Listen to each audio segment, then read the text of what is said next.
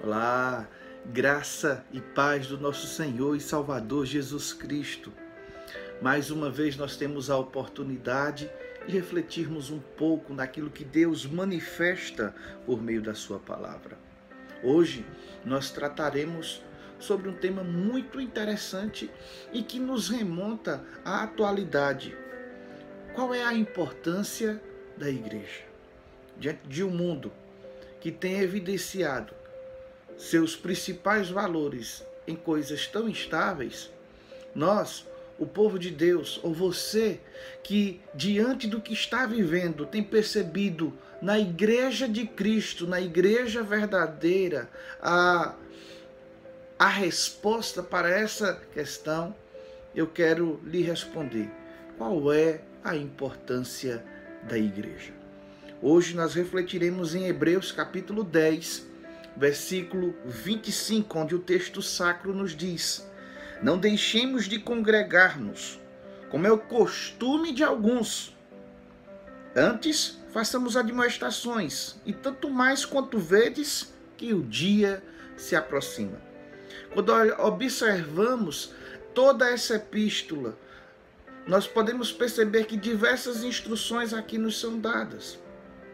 Mas o, o texto mais próximo do perícope que nós estamos observando nos remota que o autor tenciona evidenciar o, os privilégios do acesso à presença de Deus. Mas esses privilégios são garantidos na pessoa do Senhor Jesus Cristo. Essa perícope traz algumas instruções a primeira delas é que esses privilégios garantidos em Cristo Jesus estão evidenciados nos versículos 19 e 22.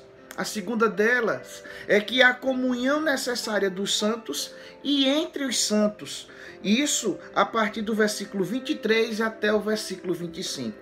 Nessa pequena sessão, que se já chegando ao fim dessa perícope, nós podemos ver que o autor se dedica a evidenciar alguns valores nos quais nós não podemos nos esquecer.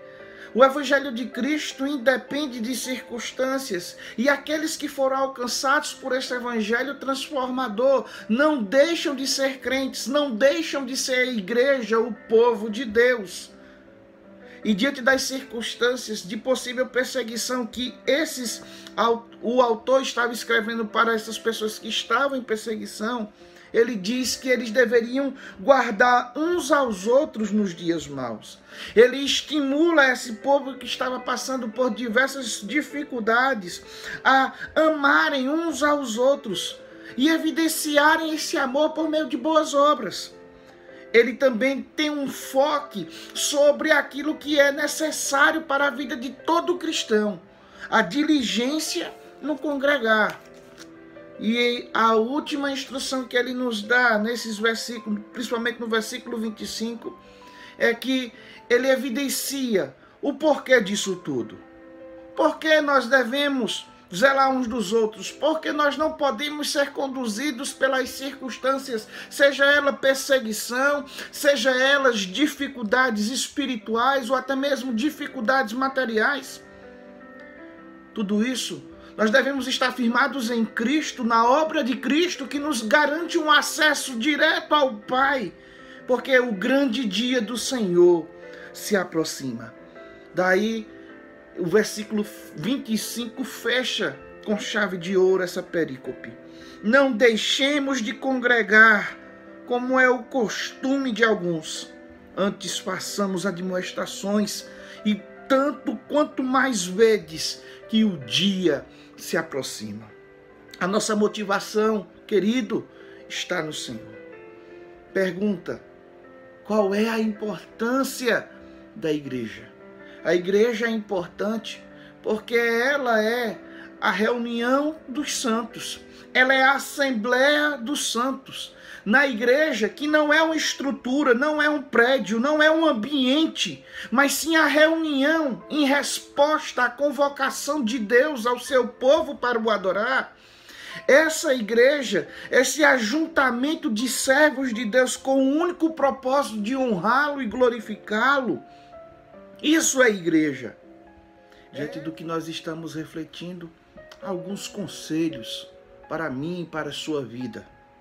Seguirei o conselho de Michael Goen, falando um pouco sobre a intencionalidade da igreja diante da realidade em que ela está vivendo. Ele diz que, abre aspas, a própria igreja deve ser um corpo transformado, um retrato da ordem social que Deus pretende para a vida humana. Por que a igreja é importante?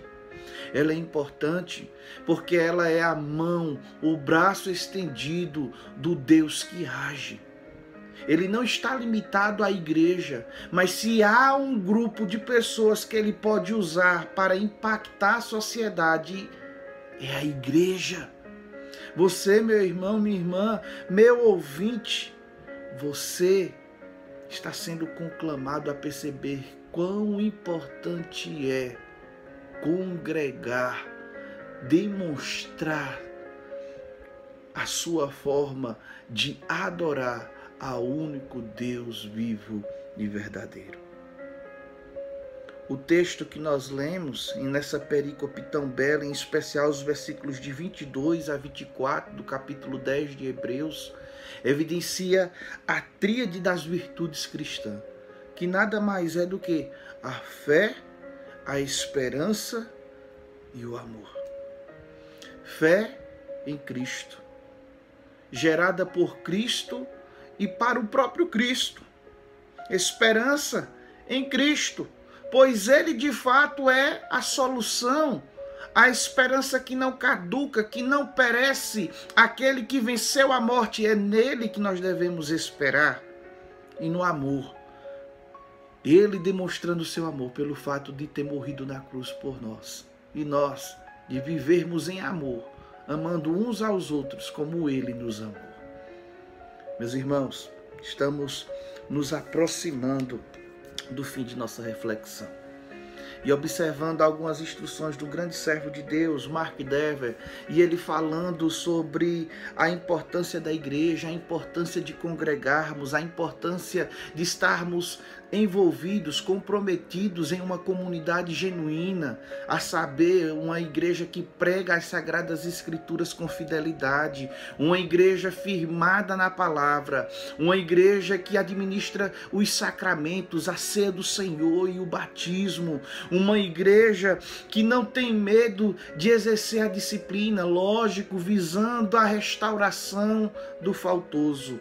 Essas são as marcas de uma igreja verdadeira, de uma igreja saudável. E Mark Dever, nos instruindo a respeito da importância de estarmos congregando, ele diz algo interessante.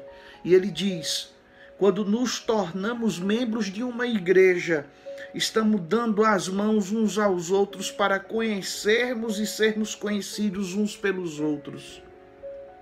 Concordamos em ajudar e encorajar uns aos outros quando necessitamos ser lembrados da obra de Deus em nossas vidas, ou quando precisamos ser exortados a respeito das grandes discrepâncias entre o nosso falar e o nosso viver.